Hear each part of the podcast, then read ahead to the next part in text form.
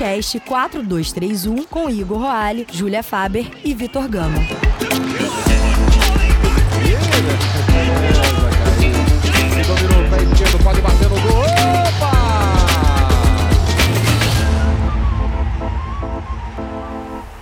Fala galera, tá começando mais um podcast 4231, episódio de número 59. E hoje, aproveitando, acho que mais uma vez a gente vai ter uma pauta muito importante, um debate muito reflexivo assim, que, enfim, acredito que entra ali naquele nosso mini panteão de assuntos que sempre quisemos falar e finalmente chegou o momento da gente falar. E, mas antes de tudo, né, como sempre, vou apresentar aqui a mesa. Temos dois estreantes hoje. E aí, como pra gente não. Normalmente, né, como eu faço aqui, quando eu peço para algum estreante para é, explicar de onde veio, onde começou, o que, que faz, hoje eles já vão apresentar os projetos e o que quer mais que eles queiram apresentar sobre o trabalho, sobre a trajetória deles aqui na apresentação. E um programa em família, vamos começar aqui pela nossa queridíssima Marina Roale. Olá, gente, é um prazer estar aqui. Ainda mais que eu descobri que eu tenho um primo por causa de um podcast, né? Muito bom, né? É, é, é, é, o primeiro programa do Ratinho em formato podcast. A gente não pode saber se isso é sorte ou azar, né? A pessoa mora na mesma cidade. E não sabia. A vida inteira. E você precisa ouvir um podcast para poder se conectar com o primo. Isso daí. De detalhe que eu ouvi o podcast, conheci o podcast da Marina em Portugal. Então, quer dizer, estava mais longe Nossa do que o habitual. Tá maluco. Globalizado. Mas, Marino, o que, que você faz? A gente sabe que você tem o Caoscast. E, enfim, o que, que você. Pra gente já, como eu expliquei, não perder muito tempo do episódio, já apresentar os vossos trabalhos. Gente, eu sou publicitária, tenho essa formação em comunicação, mas hoje eu tô mais pro lado da antropóloga e da pesquisadora de mercado, acho que do que da, da publicitária em si. Atualmente eu sou coordenadora da, da, da, das pesquisas e das análises que acontecem dentro da, do Grupo Consumoteca, que é um grupo de consultoria que faz pesquisa para o mercado e faz, tem essa missão de, de traduzir esses novos comportamentos que, que rolam no mundo e faz com que a gente sinta que não está entendendo nada. E aí tem dentro disso o projeto que se chama Caoscast, que é pra, um espaço para a gente ter essas fritações e falar um pouco dessas pesquisas que a gente vem fazendo. Bom, é bom também que já usa, já sai desse, desse lance acadêmico, né? Já dá uma soltada também, é bom para refletir. Muito, eu parei para ouvir, né, o episódio do tema que vamos abordar hoje. E é isso, acho muito interessante também. Mas a outra cara nova da nossa mesa hoje, o Caio César do projeto Memo. Fala aí, Caio, tranquilo, irmão? Tranquilo, galera. Beleza? É, meu nome é Caio César, tenho 24 anos, é geógrafo, então é uma área completamente diferente aí da, da área que eu, que eu trabalho hoje e faço parte do projeto Memo, que a gente promove rodas de, de, de conversa entre homens para debater assuntos de, de, de masculinidade. A gente tem o nosso, o nosso podcast. A gente faz uma, uma, uma aí, mas sempre voltado para esse debate de masculinidade entre homens. Maravilha, então. E fechando a nossa mesa, os integrantes de sempre. Fala, Julinha. E galera, tudo certo? Feliz hoje de mesa cheia e esses nossos debates sociais que nunca acabam são muito fazem muito bem pra gente. Inclusive essa semana saiu um mano a mano especial, né, Julinha? Fala aí um cadinho também pra galera que não ouviu ainda. Nessa também nessa pegada social, né, saiu o mano a mano, eu recebi a Laila do Jogadelas, ela tem um projeto muito legal lá em BH que coloca várias meninas para jogar bola. E aí a gente explicou tudo desse projeto e também demos algumas ideias para quem quiser implantar na sua cidade. Ficou muito legal. Convido todo mundo a ouvir. Ainda deu tempo de me dar a cornetada, né? Porque não ah, consegue, né? Fechando a mesa então para variar e a gente não sabe se hoje tem texto ou não. Igão. Não, hoje não. Hoje a gente ah, tá devagar. Eu tô, eu tô me preparando. Eu faço aniversário segunda-feira, pra quem não sabe. Ah, começou então, biscoito. Quer depois biscoito. O, depois o ano, biscoito. O, o, ano vai virar, vão vir coisas novas. Mas eu queria tá só fazer um pedido pro pessoal. A gente está numa campanha fortíssima para terminar um ano com mil seguidores no Spotify. Então, Boa! se você não segue, se você não segue o 4231 no Spotify, por favor, vá lá, aperta seguir, não vai. Você não precisa nem parar de ouvir o que a gente tá falando. Você vai lá, segue. Não, se quiser parar, para também, mas segue É, lá. também. pô. É A gente, a, gente, a gente quer número, Igão. A gente tá vendido pros números. Mas é isso, então. Sigam a gente no Spotify, principalmente, ou qualquer outro agregador, né? Porque o Spotify meio que roubou a cena um pouquinho, mas quaisquer outros que estiverem disponíveis, só seguir também. Twitter, Facebook, grupo no WhatsApp, muito importante também é, chegar lá pra nossa resenha. Vez ou outra rola um debate muito maneiro de futebol, né? Ainda mais que tá rolando agora o, a parte final dos campeonatos, então a galera tá bem empolgada. E acredito que é isto. Liga do Cartola, mas já estamos no comecinho ainda, então também tá valendo a pena. E mais nada, né, Igão? Já podemos ir direto pro episódio. Podemos, podemos ir direto. Então é isso, episódio de hoje, masculinidade frágil no futebol. Vambora.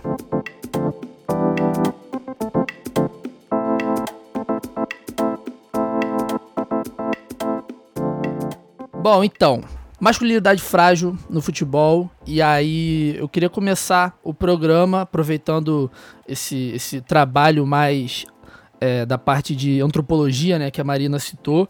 Então, começar de um conceito bem básico, se pedir para a Marina explicar o que que o que que consiste a masculinidade frágil e também se, se o como isso já pode sendo encaminhado em relação ao próprio consumo e, e vivência do, do futebol. Vamos lá.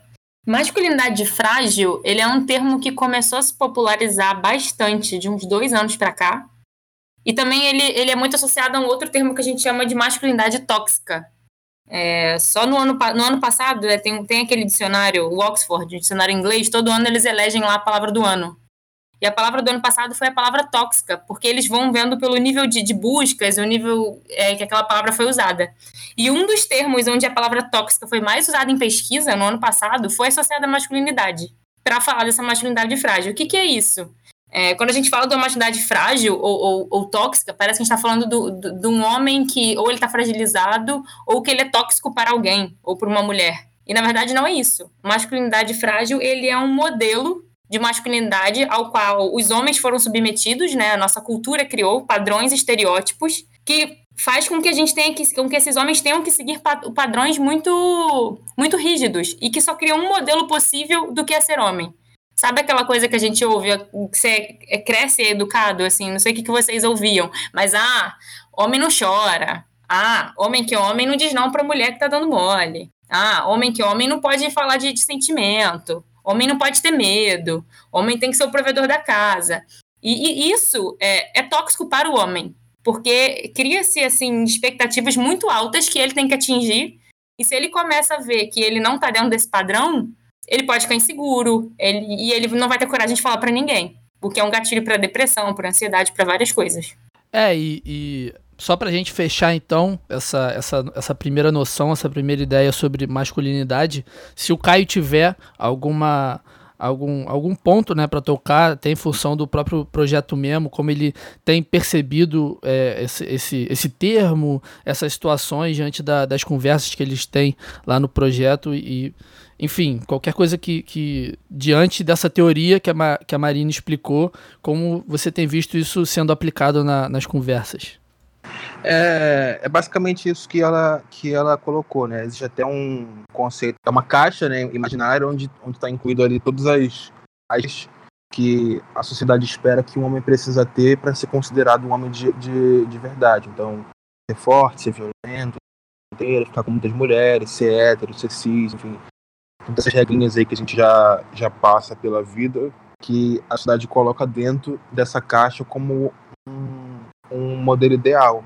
E aí existe todo um, um sistema social que fica vigiando os homens dos homens que de alguma forma sair dessa caixa. Então, você é, é mais sentimental e comete algum, entre aspas, erro, é, existe todo um sistema ali de pessoas em volta, né? Até você mesmo vai ficar te o tempo inteiro para você voltar para essa caixa.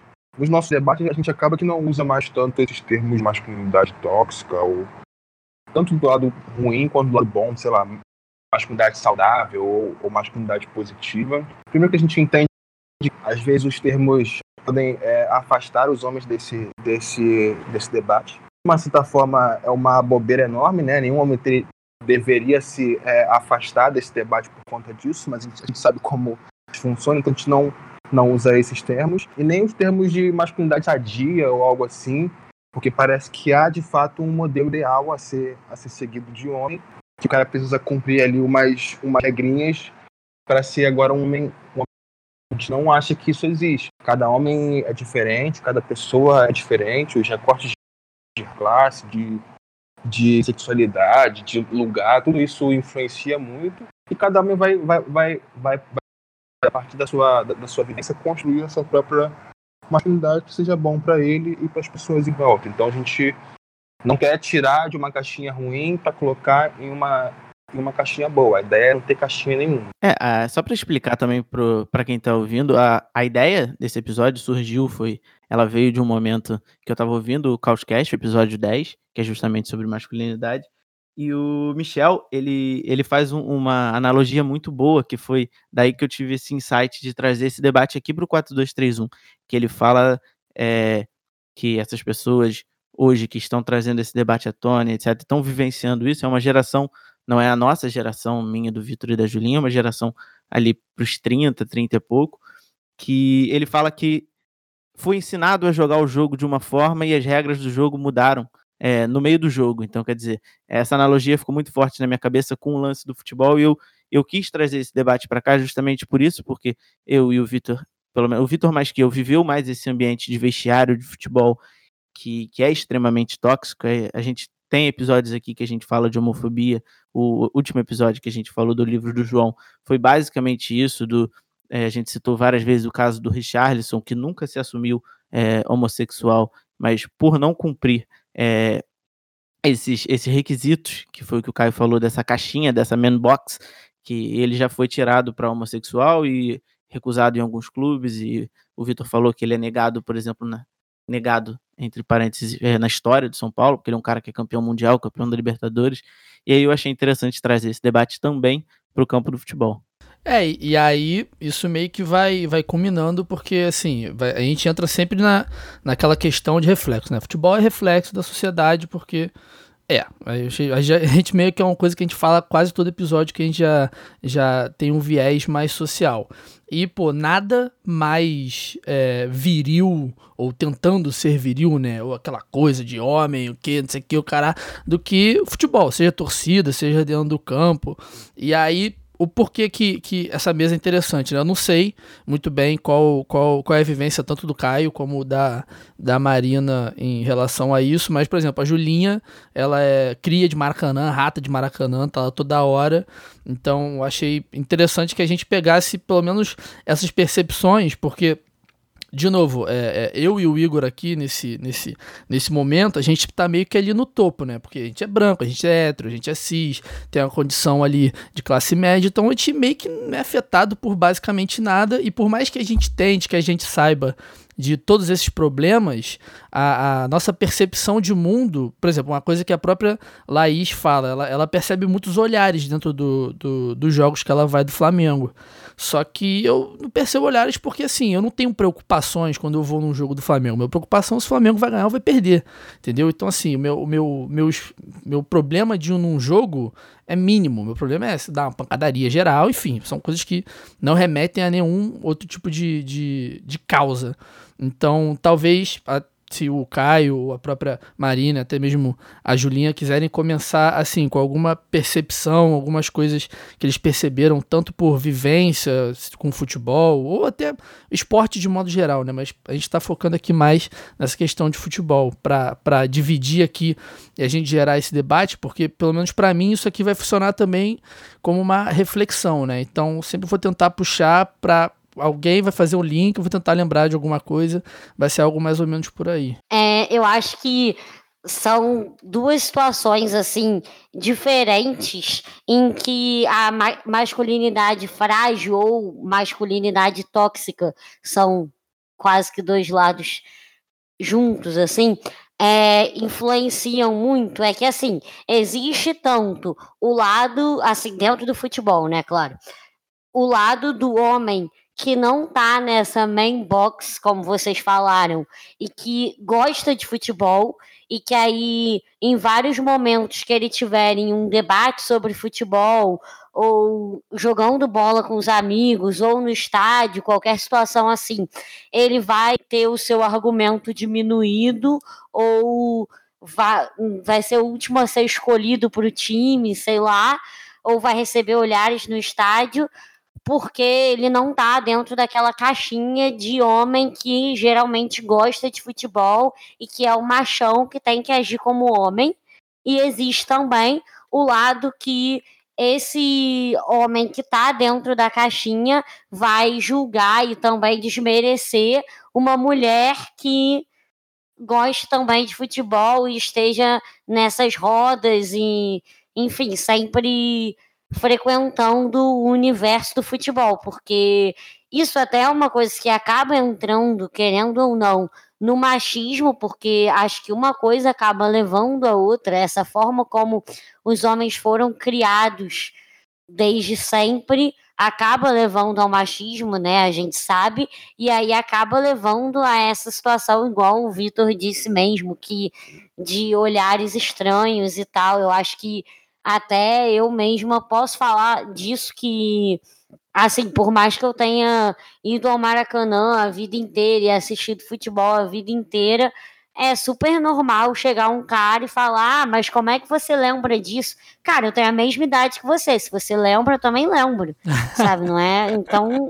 É por aí, né? Será que tem algo no seu DNA diferente? Nossa, uma mulher sabe isso? Isso acontece muito, sabe? Não, e às vezes você vai ver, o cara só foi ao Maracanã com, sei lá, 15 anos. Eu nem lembro quando foi a primeira vez que eu fui. Então, assim, não é essa questão, sabe? É muito você querer se fazer superior, vamos dizer assim. Aquela velha questão do impedimento e da tática, né? Ai, me fala Ai, o time... sempre, sempre. Ai, meu Deus. Escalação de 87 do Flamengo, sempre. Nem eu sei, pô. Sei que tio Zico. Só isso que eu sei.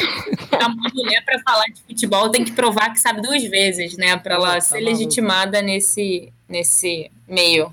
Eu acho que o futebol, o futebol tá dentro da própria caixinha, na real, do- dessa man box, né?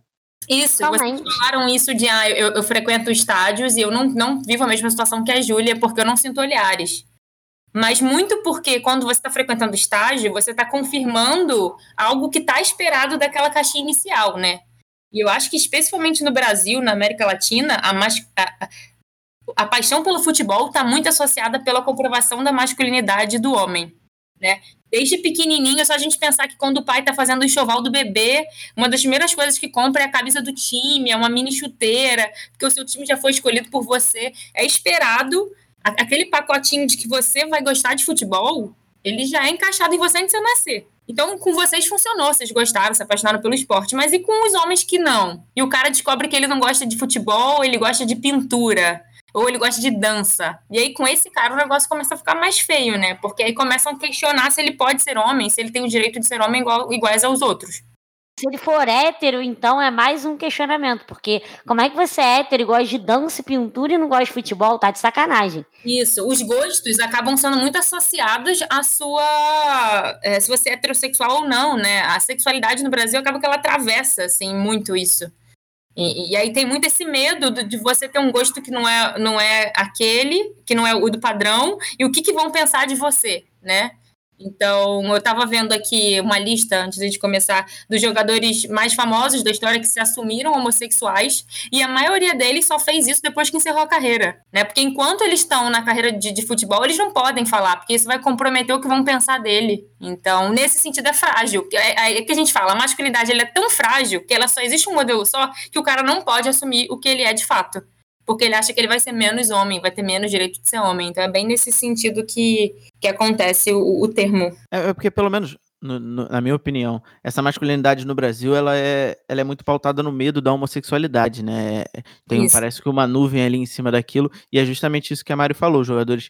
é, o João fala isso numa participação de um outro podcast que ele fez, que ele fala, cara, são mais de 30 mil jogadores, é impossível Impossível. É. Impossível que Sim. todos sejam heterossexuais. Impossível. Não, e também, numa- antes do. do- tô, tô, tô vendo aqui que o Caio quer falar, mas antes do Caio falar também, gente, o próprio, o próprio contexto, né? Porque, assim, é, você tá sempre em muito contato, dia a dia.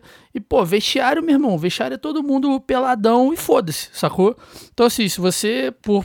Sei lá, você tem é, alguma dúvida, você não é hétero, enfim. Então, aquele meio ali, se você gosta do esporte, isso independe da sexualidade, enfim, é, é, acaba que pode te afirmar mais ainda. Só que você vai ser, você é meio que obrigado a, você vai ter certeza que você é homossexual, né, que é o exemplo que a gente está citando. Só que você também tem certeza que você nunca vai poder ser quem você é, embora você ame aquilo. Então, porra, imagina o conflito, né, que você ficaria, você, pô, sou homossexual, não sei o quê, só que eu tô num meio que eu amo também, quero jogar, quero, sei lá, nem só jogar, né, mas sei lá, fazer parte, ser um jornalista, ser um torcedor de arquibancada, enfim. E não pode também, por isso. Então, você tá sempre nesse, nesse medo constante, né? É, o Vitor citou essa situação do, do vestiário, todo mundo peladão, também é um dos pontos dessa masculinidade, é o banheiro, né? O banheiro pro homem é um, é um lugar esquisito, você não pode fazer xixi do lado do amigo. Eu tenho amigos que têm regras que você fala, cara, você tem que pular um mictório de distância do outro. É uma bobeira sem fim, né? Mas eu, eu percebo que essa questão do, do- dos esportes é um dos, um dos, um dos grandes pilares da é, construção de é, masculinidade, né?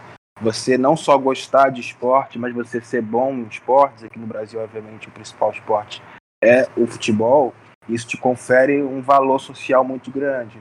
Desde a época de escola, o moleque joga bola ele é, tipo assim, famoso na, na escola, sabe? As meninas go- gostam dele, os, os, os meninos, tipo, têm um preço por ele. Então isso no meio do, do, do, do esporte, dos homens, é muito, é muito presente. Vocês falam aí de banheiro, eu acho que o, o, o esporte, né, é, ele é, um, de fato, algo que reflete a sociedade, mas ele tem um mundo, um mundo pessoal muito, muito importante, né? O mundo do esporte hoje no, no Brasil, principalmente futebol, é uma bolha muito fechada, é um nicho, né? Tanto que quem gosta de, de, de, de esporte, quem gosta de jogar ou torce para time, tem ali é, o seu grupo, a galera meio que só gosta disso, disso, uma galera é, é, engajada. E a gente percebe hoje que os clubes têm uma série de, de, de problemas muito graves que ainda não foram abertos essas caixas de, desses assuntos para poder falar público. Mas há uma série de, de abusos é, dentro desses, desses clubes com meninos, com homens. É um ambiente muito, muito pesado ne- ne- nesse sentido. A, a grande verdade é que existe uma infinidade de homens que começam a sua vida sexual com outros homens, famosamente e tal. E isso é muito presente é, nos clubes. Então tem toda essa, essa, essa névoa aí de, ao mesmo tempo que há essas coisas muito sérias, o cara também nunca pode se assumir gay é, jogando bola. Enfim, é bem, tipo, complexo esse mundo, sabe? É, e a partir daí vai, vai gerando essa, essa quantidade infinita, né, de, de conflitos que, enfim, às vezes não tem pra onde você fugir. Então, sei lá, fica, fica, a gente fica muito à mercê desse tipo de coisa, né? Porque assim, e- e uma coisa que eu ia falar também, isso tudo vai partir da, da, da forma com a qual as pessoas são, têm suas criações dentro de casa, né?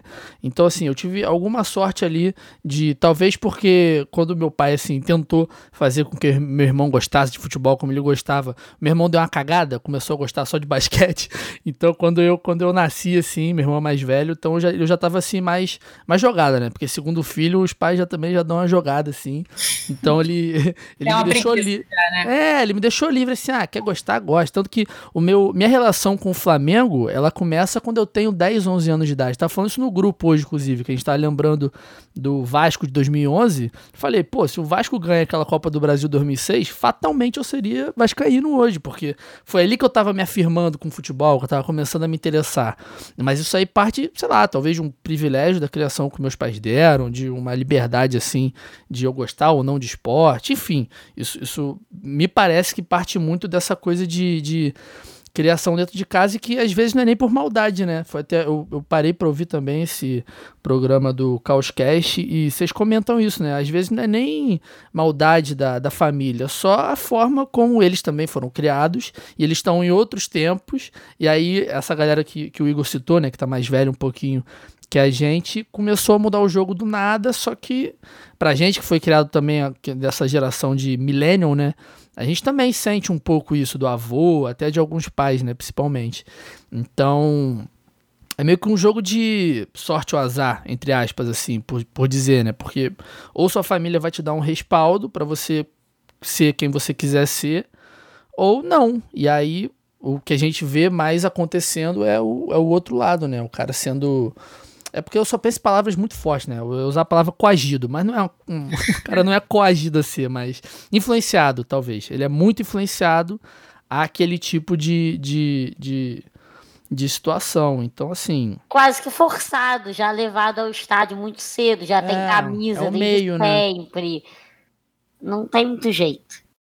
É, isso é o que a gente entende quando a gente pesquisa cultura, né? Acho que você botou um ponto aí que é legal, que quando a gente fala de um termo desse, não é pensar, ah, meu Deus, os meus pais foram errados porque eles me impuseram alguma coisa. Não. É, cultura é isso, é um monte de códigos invisíveis que vão moldando a sociedade, coisas que a gente acha que é certo e naturaliza. É, e com o tempo a sociedade vai mudando e você vai desconstruindo. Então, quando a gente fala de, de pensar masculinidade, é porque o mundo mudou tanto que a gente meio que para e fala: peraí. Acho que tem um ponto legal também aí que, que vocês falaram e do que vocês ouviram do episódio, é que a gente fala muito de como a mulher mudou, né? O que mais se fala hoje é do empoderamento feminino, as mulheres conquistaram, as mulheres por direito tiveram que lutar e mudar muita coisa. Os homens tiveram que lutar por pouca mudança na, na, na história, porque, pensando do ponto de vista de privilégio, né, principalmente o homem hétero, branco, enfim, é, ele já estava com o jogo ganho. Mas isso não quer dizer que ele não tivesse territórios novos para explorar, sabe? Ou que ele não fosse penalizado com isso. Porque esse único modelo que também reservavam para ele não era legal. Eu acho que à medida que a mulher vai entrando no, no, no, território masculino, a mulher pode começa a dirigir, a mulher começa a fazer um monte de coisa que homens não faziam, votar, tá em cargos de, de, de poder em várias empresas, é, é líder de, de, de, vários movimentos hoje, o homem também pode entrar em territórios que antes eram vistos como feminino. Né? Ele pode experimentar, ele pode usar mais na roupa, ele pode gostar de arte, ele pode falar de sentimento, porque antes também isso era meio que meio que tolhido. E aí, eu acho que tem um marco muito legal dentro da história do futebol, e eu acho que, que é legal, e que eu acho que o jogo começa a virar, é quando o homem, ele precisa, para o homem poder fazer coisas que eram de mulher e ninguém falar dele, começaram a criar uns nomes. E um desses nomes foi a coisa do metrosexual. E eu acho que quem foi um marco desse movimento foi David Beckham, que isso começou a se popularizar em 2002.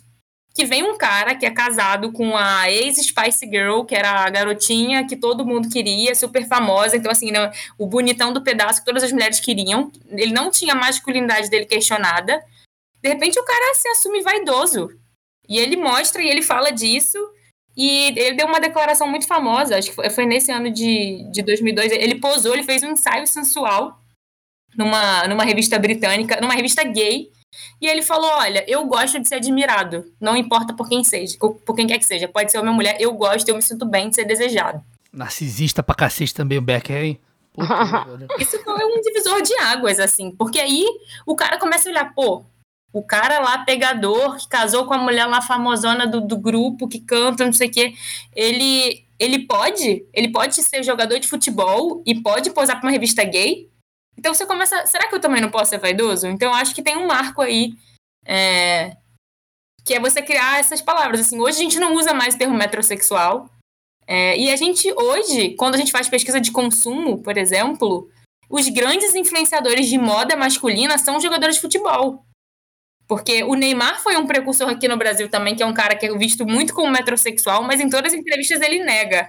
Ele fala que ele só é um cara muito vaidoso, né? Ninguém, ninguém quer ser comparado ao Beckham. Acho que o Daniel Alves também, ele é um cara que super ousa, é, sempre ele é comentado, os posts, as, as roupas que ele usa.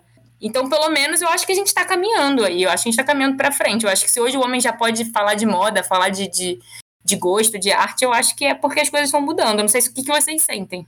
É, eu acho que é, é basicamente isso, porque o futebol, eu, eu acho que você foi certeiro no lance do Beckham, que ele é de verdade um divisor de águas. Porque até o David Beckham, o jogador era o Ricardo Rocha da Copa de 94.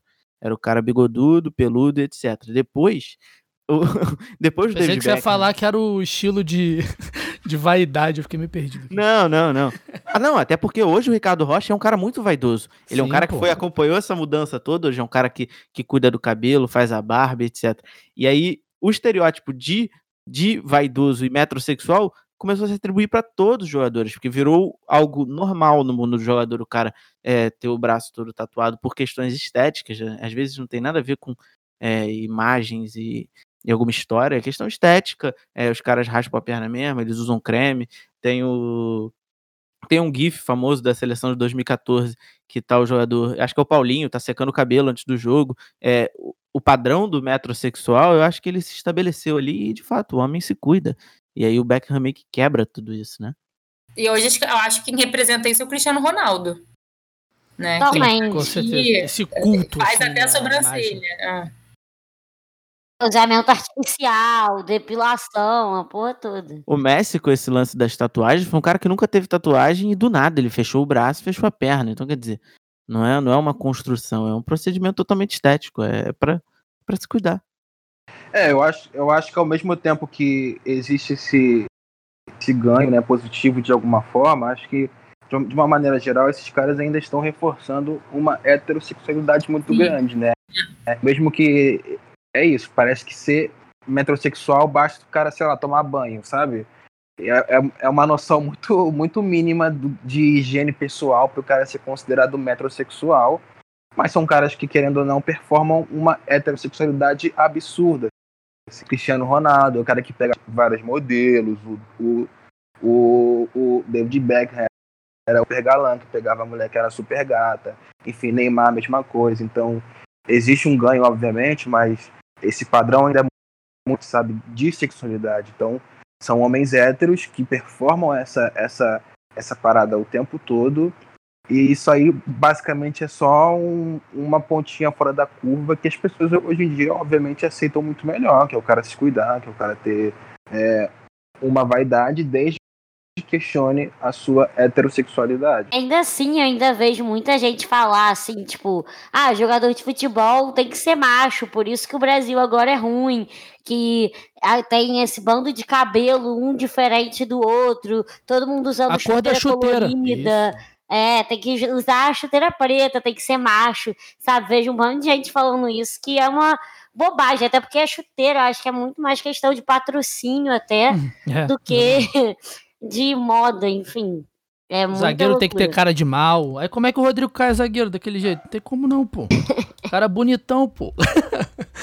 Mas é, isso, isso, isso me deixa, isso me leva a pensar algumas, algumas situações assim, né? E aí talvez ah, fique até um pouco mais enviesado a própria construção minha, do Igor e, e, e do Caio também, como a Julinha e a Marina enxergaram esse processo, né? Porque, porra, parando pra pensar assim, se eu for tentar fazer aqui qualquer tipo de regressão, né? Pique de van, é, pô, eu conheci a Julinha em 2015, sei lá.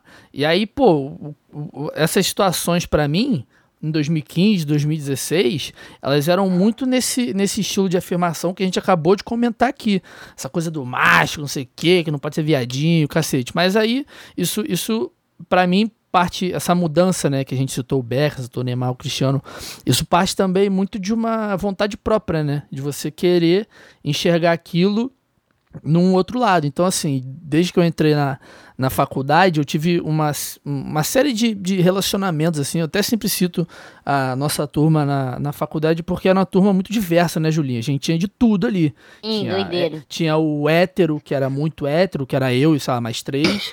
Aí tinha o, o cara que era... Tava todo mundo ali se afirmando muito na, na sua própria escala. Teve gente que foi mudando durante. Então, isso, isso partiu também de uma vontade nossa de falar assim, cara, beleza, eu tô numa turma que era uma turma pequena, pô. No final terminamos com 12 pessoas só. Eu tô num ambiente diário que vai durar quatro anos e são as pessoas que para mim nunca existiram na vida, entendeu? Conforme elas veem o mundo. Então, a partir dali eu fui criando esse, essa vontade de, de, de querer enxergar, de querer mudar. Óbvio que uma faculdade de comunicação, isso é até mais fácil, né? Porque ali é um dos ambientes que tem maior quantidade de pessoas, de diversidades assim, né? Então, você para mim parte disso, que não adianta nada você enxergar, por exemplo, Cristiano, assim, pô, o Cristiano é foda, é bonitão e tal, só que aí você chega num, num determinado momento de autocrítica, né? Fala assim, pô, eu fiz, eu, eu sabe, tive coisas básicas, né, de relações com amigos. Pô, tratei minha amiga de um jeito grosseiro, que não precisava, entendeu? Sei lá, para mim parte muito disso, dessas pequenas coisas que você vai enxergando, você vai tentando entender. E, enfim, hoje em dia, com certeza, eu ainda levo um milhão de vícios dessa, dessa vivência, dessa construção, não sei o quê, coisa do futebol, coisa da roça. Então, assim, acho que, acho que hoje em dia eu já me considero, um, pelo menos, um ser humano que dá para conversar um pouquinho. Porque em 2015, quando eu conheci a Julinha, o Igor já me conhecia há 600 anos, então nem me via como uma pessoa muito agradável de conversar, não, mas você vai entendendo ali, né? Então, é, seria ideal, talvez, se o próprio Igor, o Caio e, a Maria, né, a Júlia, se, como, como elas veem, se, como vocês veem essa situação de, de, às vezes, de autocrítica, né? Porque o que mais tem é gente falar aqui pra cacete ou cagar um monte de regras sobre as coisas que eu penso, aí eu chego num Twitter, chego num grupo de amigos e, pô, olha só jogador, que viadinho, não sei o que e tal, fico re reafirmando Entendeu? Você faz um personagem, você vai meio que tentando se encaixar em alguns núcleos sociais, só que de verdade quem você é, você só tá, sei lá, se enganando. Acho, acho que isso é, é bem interessante, assim, acho que a gente está em 2019, quem não entendeu, acho que em 2019, que a gente tem que entender que a gente está em desconstrução, então não entendeu nada, volta, volta pro início do ano, sabe? Porque é isso, assim, eu acho que hoje não dá para ninguém falar que tá pronto e que tá com a cabeça. Acho que quem fala, ah, eu sou zero preconceito ou eu tô 100% preparado para as mudanças, eu acho que já tá errando, porque eu acho que é um, é um exercício diário de você rever, revistar seus padrões. É, um dos pontos, acho que ele que você colocou aí, e talvez o Caio tenha até experiências melhores aí para para falar. Uma das coisas que eu aprendi com o tempo é de descolar sexualidade de gênero né? Porque antes a gente associava muito isso a é homem, é hétero, não é, é como se o gay quase não fosse homem, sabe? E, e, e em várias pesquisas, assim, quando a gente fez recentemente uma pesquisa é, bem interessante, uma, um, uma marca grande do mercado queria lançar uma maquiagem masculina, porque isso já é uma tendência lá fora, e queria entender no mercado brasileiro como é que era a aceitação disso. E aí a gente ouvia em vários momentos do campo quando as pessoas falavam, ah, não, é, a gente descobriu um monte de homem hétero que já usa maquiagem escondido. É, e a pessoa falava: não, Fulano usa maquiagem, mas Fulano é homem de verdade. E aí, o que é homem de verdade? É porque ele não era gay, sabe? E aí isso meio que validava. Então, são discursos que a gente tem que rever muito, porque o que é isso de, de, de ser homem de verdade? E acho que as próprias mulheres precisam revisitar isso, porque parte da pesquisa era conversar com mulheres que estavam em relacionamentos estáveis e ver como seria a reação delas se, de repente, o parceiro delas aparecesse, manifestasse a vontade de usar é, um produto, né, um cosmético que até então era só ela que usava. E foi meio assustador, assim, que muitas mulheres ainda têm uma cabeça antiga de não, é, o homem não pode usar o meu produto, ou não, ele vai sujar minha roupa. Como assim, ah, então você suja a roupa dele, sabe?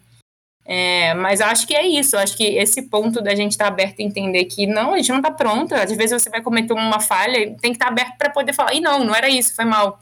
Mandei mal aqui, sabe? Acho que. E levar isso, acho que o primeiro passo, acho que, principalmente no universo do futebol, que é extremamente é, dentro desse, dessa box da, da, masculinidade frágil, é, eu acho que é assumir para isso. E aí, vamos, vamos rever os erros aqui?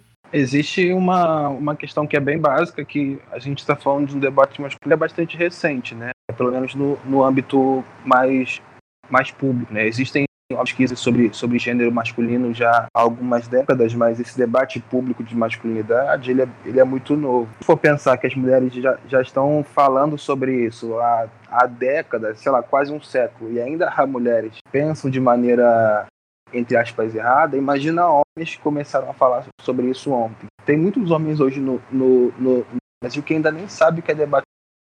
A gente chega com o mesmo em alguns lugares e explicar para os caras que a gente não vai ensinar ninguém a ser homem. É, porque os caras acham que a gente vai ensinar eles a, a ser isso. Tipo, ah, é para ensinar a ser homem, o que é ser homem. E não é, e não é necessariamente é, essa questão, é para debater uma construção. Então, é um assunto que, para a gente que está na internet, que é jovem, que acessa alguns espaços, é um assunto já que é comum, né? Que, que muita gente já conhece, mas o debate assim, ainda é muito novo. Tem gente, muitos caras, que não tem noção do que é isso. E, obviamente, vão, vão errar. Se a gente que está nesse, nesse, nesse debate ainda erra e vai continuar errando, imagina esses, esses outros Então, de fato, é um, é, um, é um processo longo e eterno. Então, eu não compro a ideia de que, de que tem alguém pronto, e para mim, o cara que fala isso é mais otário que eu, que, que, que sei que não, tô, que, não, que não tô pronto. Então. É, me parece um pouco uma situação de tentativa e erro, né? É você, enfim. É, é porque agora a gente está parando para refletir, mas obviamente quando a gente vai ter nossas relações habituais de dia a dia, a gente não fica prevendo, a gente até tenta blindar um pouco, né? Porque a gente se conhece, mas quando a, a, corda aperta, quando você comete alguma gafe, comete algum erro, acho que parte daí, né? Você aceitar que você vai errar. Ponto. Você vai, pô, você vai ser machista, você vai ter sua masculinidade frágil, racista, homofóbico. É, esse é o processo, tanto que o Caio que a, e que a Marina falaram. E, e, e até pensando um pouco nisso que o cara acabou de falar, é tudo bolha, né? A gente, a gente acha que a gente tá. A gente sai da nossa bolha, só que a gente entra em outra. Porque tá tudo muito. Tudo muito pioneiro ainda, né? Tudo muito embrionário. Então, assim, esse debate é um debate embrionário. Não tem como a gente saber. A gente fez agora, pô. A gente fez um episódio em dezembro de LGBTfobia. A gente fez a semana passada, que era mais focado em homofobia específico.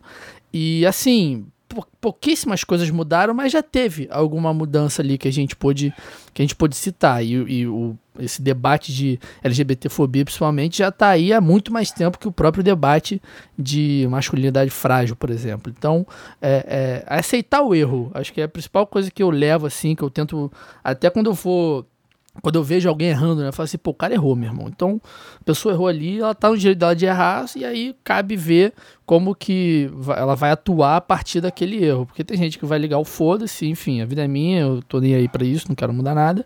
E tem as pessoas que vão tentar ali, né, se, se desconstruir. É porque a palavra desconstrução meio que, que virou algo não, não é bem visto assim, né? Essa desconstrução. Tá banalizada, né? É, tá banalizado. Então, assim, ainda, ainda mais nessa, né, nesse processo aqui no Brasil que a gente está passando desses últimos anos eleitorais, principalmente, tudo que remete a essa situação de causa social, que acredito que é o básico, né? Que é de respeito, ficou muito banalizado. Ah, você é o desconstruído, ah, não sei o que, quer aparecer, que é biscoito. Então.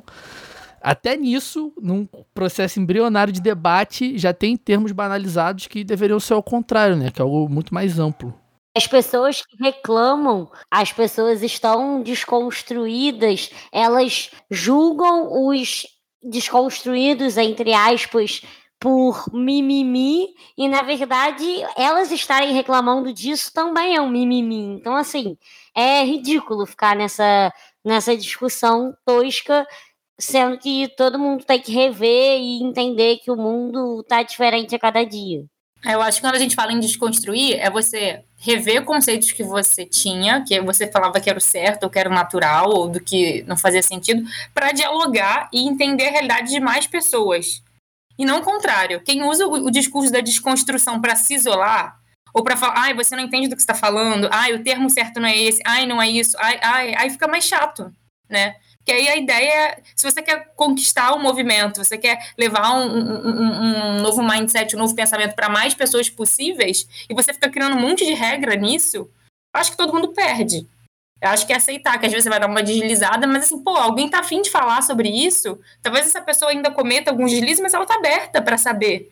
Poxa, tem uma pessoa de outra geração querendo conversar sobre isso, é, e querendo rever seus conceitos, acho que é melhor ela, ela vindo com as deslizadas do que você fechar e ficar esses assuntos em, em bolhas, sabe? Em comunidade na internet, ou fica parecendo com o um negócio de quem é militante, sabe? Eu acho que não necessariamente. É, é, é isso. Quando a gente fala de, de masculinidade tóxica ou frágil, a gente não tá falando de defender o direito do LGBT, não é nada disso. A gente tá falando de todos os homens. Assim, nossa, homens, sejam mais livres, tá tudo bem você pode chorar se você não estiver bem num dia, tá tudo bem. Você pode chegar em casa e falar, pô, não tô legal, vamos falar.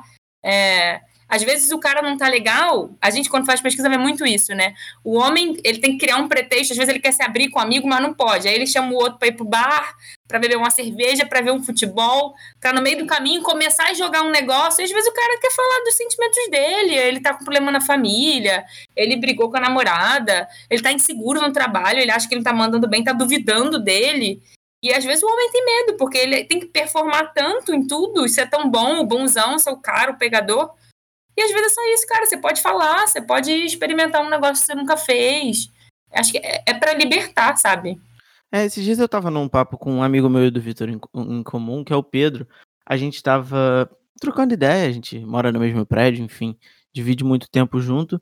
E eu tava falando pra ele que no nosso ciclo de amigos, eu e ele, a gente tem um ciclo de amigos de mais ou menos uns 10 anos. Cara, tirando eu e ele ali, ninguém nunca se elogiou. Ninguém nunca falou algo eu saí desse grupo aí, pô, tá maluco? Não, sim. é, ninguém nunca fez um elogio ou outro. É, é justamente isso que a Mari falou, é o homem é, entender que além dele estar fazendo mal para o outro, ele está fazendo mal para a sociedade e principalmente ele está fazendo muito mal para ele. Ele está fazendo muito mal. Eu queria trazer esse debate também para os dois jornalistas da mesa, que é o papel do jornalismo na perpetuação dessa masculinidade, que eu vejo muito essas entrevistas. Eu vou citar aqui o Bolívia Talk Show, que é alguma coisa que eu consumo, que é dos impedidos, que sempre tem umas perguntas voltadas para é, mulher, ou então brochada, ou então, enfim. É, várias coisas que estão dentro dessa caixinha. Eu queria saber do Vitor e da Júlia também o, o papel do jornalismo, porque, para mim, eu acho que, que tirando a gente, eu, eu acho que dificilmente a gente vai ver esse debate em algum outro lugar, sabe? É, assim, você. Tá, vamos começar. Eu tava pensando em falar outra coisa, mas nesse lance de jornalismo, cara, é muito complicado, assim, porque é, a, a, situação do Desimpedidos, por exemplo. Acho que são duas situações diferentes que a gente pode abordar, que é, a gente usa o Desimpedidos como exemplo, que é uma, começou como um projeto independente, igual nós mesmos aqui, e de uma grande emissora, que é a Globo, por exemplo. Então, são dois públicos ali, que o da Globo vai ser esse, essas grandes massas que, de fato, não vejo é, é, situação de, de mercado mesmo, aí é só uma, uma visão minha.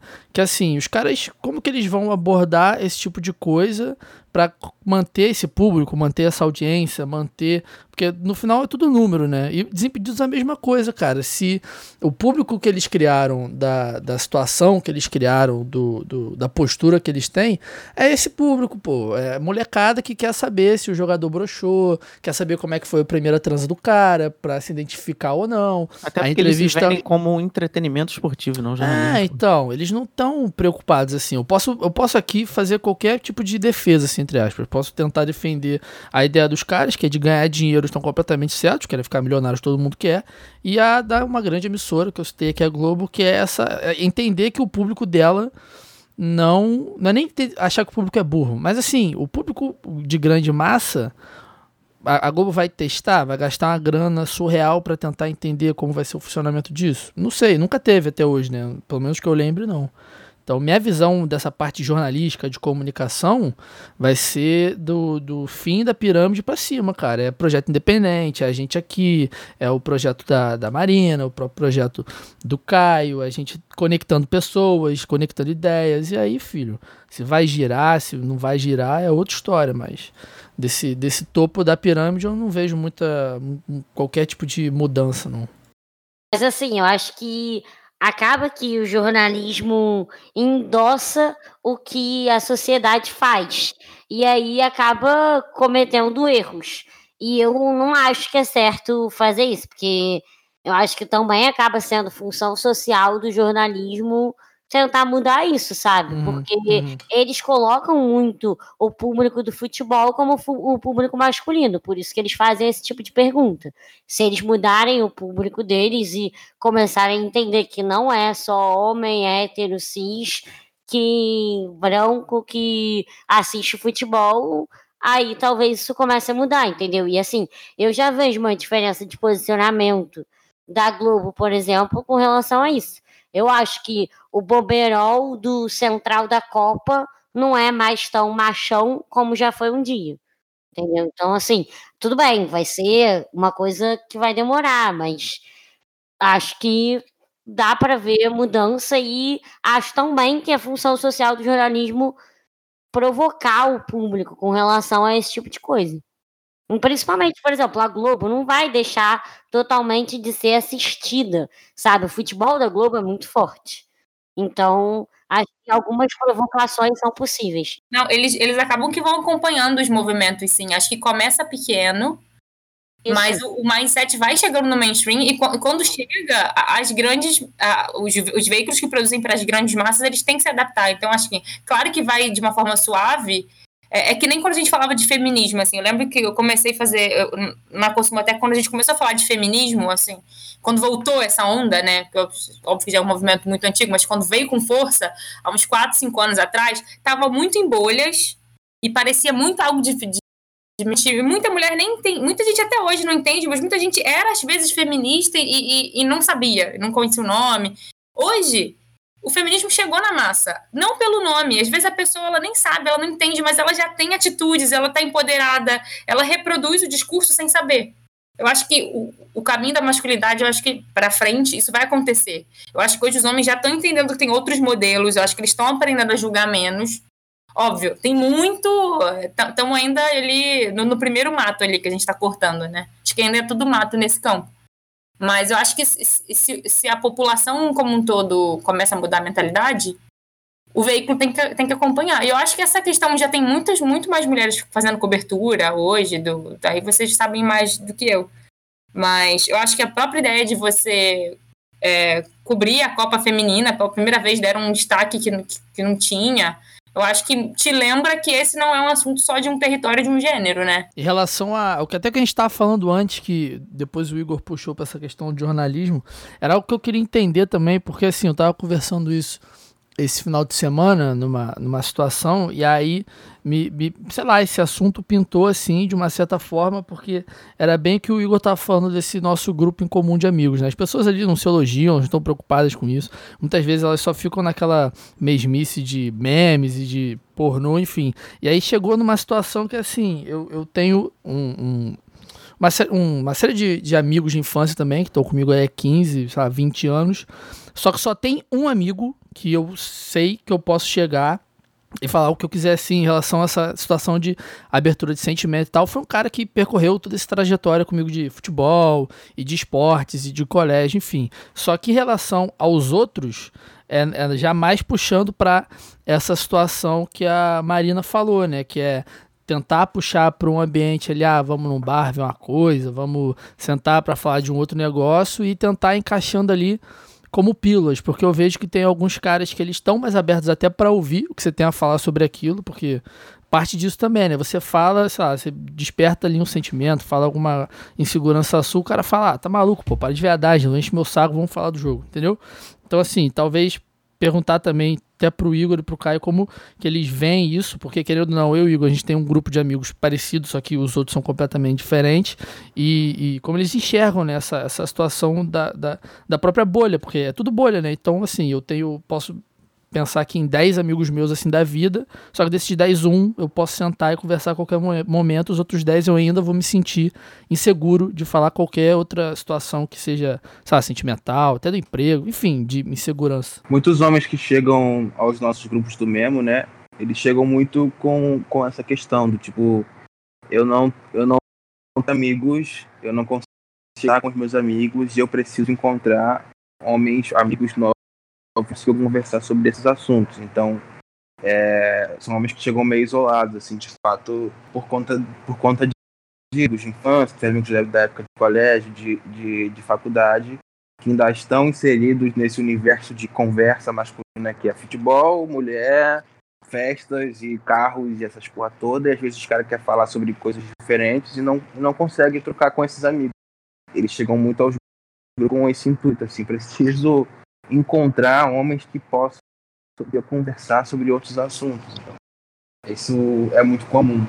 Isso é muito louco, né? Porque o homem, assim, a gente que é mulher sempre comenta que o homem tem sempre aquilo que a gente fala que é a sua brodagem, né? Todo homem tem aquele seu grupão, Sim. aquele grupo do WhatsApp bombando, Sim. quer marcar uma pelada, quer marcar um bar, tem um monte de gente. Aí na hora que o cara quer trocar uma ideia sobre algo da vida, ele acha que não tem ninguém. E é, às vezes o cara precisa até de álcool, assim, para isso, né? É só você olhar num churrasco que fica os homens todos juntos. Uhum. Aí começa a beber, as caras começam a se abraçar, que aí é o momento que pode, porque é o álcool. Aí as pessoas ficam, é, foi aquelas rodinhas do homem. Aí eles ficam, pô, cara, te amo, te amo muito, não sei o quê. Parece que precisa beber pra botar pra fora, porque as pessoas, você pode amar teu amigo, sabe? E mulher não precisa. Mulher, você postou uma foto no Instagram, você tá lá, linda, maravilhosa, diva, nunca errou. A gente tá ajudando uma outra já há muito tempo, porque a gente já sente que a gente é muito julgada pelos homens, então a gente, se, a gente tem que se Claro, tem um lado da competição feminina também, que eu acho que é outro tema.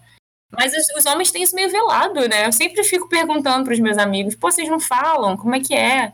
E, e, aí, antes do Igor falar até, eu falei disso dos meus amigos, aí eu completei. Mas com qualquer amiga minha, Julinha tá de prova que qualquer amiga minha, meu irmão, eu falo absolutamente tudo. Posso conhecer a Marina, posso falar com ela amanhã, vou encontrar com ela, chamar ela no WhatsApp e falar, cara, tô com um problema aqui, quero que você me ajude, porque, pô, gostei da sua ideia. Vou abrir minha vida, vou contar minha vida de 30 anos, tenho 24, vou contar 30 anos da minha vida e foda-se, mas meus amigos que estão comigo há 15, eu tenho que deixar eles doidão. E às vezes essa coisa do álcool, né, não é nem só pra botar os sentimentos pra fora, né, pra botar, usar o álcool pra botar outras coisas pra fora também, mas aí o problema já não é mais meu. Fale, Gão, que eu sei que você quer falar. É, porque a Marina falou também no caos que, que um, uma das maiores taxas, aí ela tá por dentro das pesquisas, depois ela me, me reafirma isso aí, que o índice de suicídio nos homens é muito maior do que as mulheres, e aí vem o lance do alcoolismo, enfim, enfim. Mas eu acho fantástico desse projeto mesmo, que eu conheci por conta do Causcast, e foi até uma fala do Michel nesse episódio, que ele diz que os homens não se encontravam para ref, reafirmar a masculinidade, é, eles se encontravam para reafirmar a masculinidade e não para desconstruí-la. E é de fato, é aí que, que o Memo entra com essa intenção de, de cara, vamos se juntar, vamos discutir isso aqui, né? Acho que esse dado do, do suicídio, sim, em vários países já, é, já é comprovado como número de violência. E recentemente eu estava assistindo uma palestra sobre educação no Brasil e me falaram que hoje na escola pública o desempenho dos meninos está muito abaixo das meninas em, em, todas as matérias, exceto matemática, lá tinha lá uma explicação, muito porque os meninos principalmente da periferia, é, é, ele é iniciado numa lógica de violência desde o início, onde ele tem que entrar numa coisa meio de gangue, de performar e de brigar. Isso desvirtua ele do, do, do foco dos estudos e a performance dele nos estudos cai. Então é muito louco isso aí, nesse sentido que a gente fala, olha como isso é tóxico, sabe? Desde pequenininho ele tem que mostrar ali uma, uma. O cara tem que ser violento, o cara tem que ser brigão pra. Seguro, né? Seguro e isso afeta outras coisas, assim, porque você fica tendo que meio que vestir essa máscara, né? Vestir esse capuz que para alguns é natural e é, sempre foi assim, e para outros não. Para outros acho que é um, é um, fardo que você tem que carregar. É, é isso. O próprio, o, o próprio sistema escolar, ele, ainda que não seja de maneira é, intencional, ele, ele reforça tudo isso nos, nos pequenos detalhes, né? Desde da creche, onde as tias geralmente têm muito mais afeto, muito mais atenção, muito mais carinho com os meninos. É, os professores, tanto no ensino é, fundamental 2 quanto no ensino médio, geralmente dão mais esporro no, hoje tem menos ciência com os meninos. É, então já vai é, delimitando muito dessas, dessas questões por aí, né? O quanto você tem de afeto para meninos e meninas é completamente é, diferente já no sistema escolar. É, e isso, isso é bom também porque às vezes parece que a gente está falando como se fosse uma escolha, né? A gente começou falando que não era uma escolha, só que agora já talvez pareça um pouco, mas não, assim, o cara, o cara, a próprio, próprio essa questão de receber afeto, isso vai afetar, né? querendo ou não, o, a pessoa de um jeito ou outro em médio prazo, a longo prazo. Então, assim, é, é muito, é, é uma discussão tem que estar tá sempre tentando discutir. Mas a Julinha, mais cedo, antes da gente começar a gravar, ela falou assim: Cara, eu tenho um link aqui muito bom pro programa, que é o seguinte: 10 frases de 5 palavras que queremos dizer para homens de masculinidade frágil.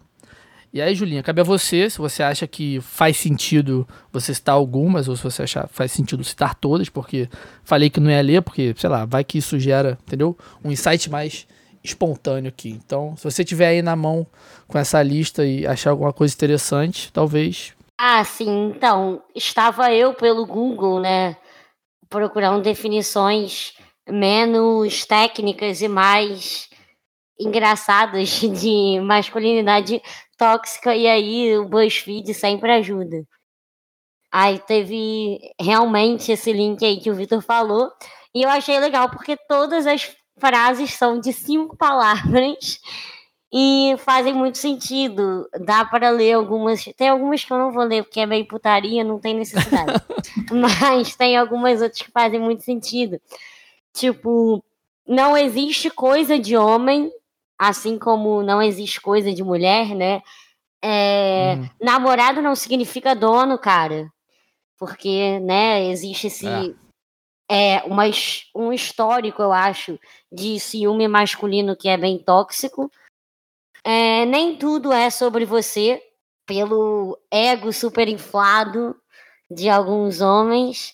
Eu não sou sua mãe, que eu acho bem bom, assim, que, né? Existe muito essa coisa de a mulher ter que cuidar do homem. E você também não é obrigado, que é isso meio que a gente está discutindo até nesse episódio, que, tipo, não necessariamente o homem tem que ser machão e ter esse estereótipo claro de 100 anos atrás.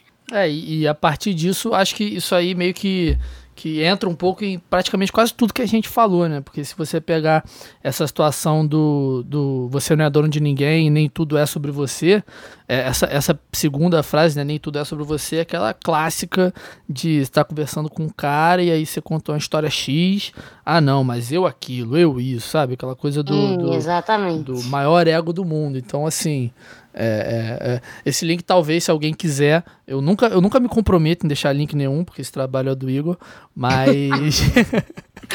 mas, enfim, tal, talvez quem quiser esse link aí para até debater com os próprios amigos, enfim, acredito que seja, seja bem maneiro também discutir. E acho que a gente pode ir encerrando, né, esse, esse programa, como é um, um programa de debate, reflexão. Se vocês tiverem qualquer outra reflexão que vocês acham interessante a gente comentar aqui antes da gente encerrar? É, antes de você fechar, não é nem, né? É só uma exemplificação do que a Marina falou desse lance da broderagem que me veio à cabeça. Ah, tô aqui com a Fernanda gravando, eu lembrei do dia que vocês foram ao jogo. Você, uhum. o Vitor e a Fernanda foram ao jogo e uhum. ela me falou que um cara falou alguma coisa para ela e aí olhou para trás, viu o Vitor, olhou pro Vitor e meio que pediu desculpa.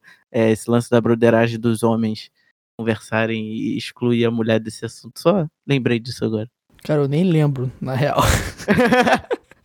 Porque já teve muito. É, mas provavelmente sim. Esse dia aí foi, foi, inclusive, foi, já que o Igor citou, tava eu, a namorada do Igor e uma amiga nossa, né? Que é, que é a Bruna. Então, assim, é, essa, nesse dia, pra eu não falar que eu nunca percebi olhares, eu percebi olhares. Porque normalmente quando eu vou a um jogo, ou eu tô acompanhado de uma alguma moça que esteja com outras intenções para com a minha pessoa. E nesse não, né? Esse todo mundo sabia que a Fernanda era a namorada do Igor e todo mundo sabia também que a outra menina era uma é a ex do Pedro que a gente acabou de citar aqui, inclusive. Então, tava todo mundo ali entre amigos e aí a gente sempre faz um, um encontro ali antes dos jogos, nos arredores do Maracanã. E, meu irmão, era um, um, negócio assim de leopardo faminto, sacou? Eram duas mulheres trocando ideia num ambiente ali completamente é, tóxico e frágil pra cacete também, né? Que é o que consiste um churrasco pré-jogo de Maracanã. De, foi o jogo contra o Atlético Paranaense, inclusive. Então, assim, cara, é, é, esse dia eu percebi olhares, eu fiquei incomodado. Foi, eu não lembro se eu comentei com a Fernanda, com a Bruna, mas é, foi algo que, que me tocou porque elas não estão fazendo nada ali, sacou? Estão vendo o jogo. E aí a própria Marina e a Julinha já, já comentaram sobre isso lá no início do episódio. Então. E eu acho que é isso, né, gente? Se o, o Caio, a Julinha e a Marina tiverem mais alguma coisa pra gente poder encerrar, fique à vontade. Acho que é isso. Queria agradecer aí o convite. Fico muito feliz que vocês ouviram o Caoscast, curtiram. Vou deixar o convite também para quem quiser ouvir. Também tá, tá no Spotify, no YouTube, no, no iTunes, no Deezer. E a gente agora criou lá a conta do Instagram, que é o caos.cast. Então, quem quiser dar uma olhada nos episódios, nos dados das pesquisas, tem tudo lá. Já vou seguir agora. então, já que a Marina já, já começou os, os nossos encerramentos, então, Caio, fala aí um pouquinho também da, da onde encontrar o Memo, como é que funciona esse esquema de, de contato. A gente também tem o nosso cast, é, só botar aí Memo, qualquer é, plataforma de stream, Memo é M-E-M-O-H. A gente também tem o nosso Instagram, que é o Projeto Memo.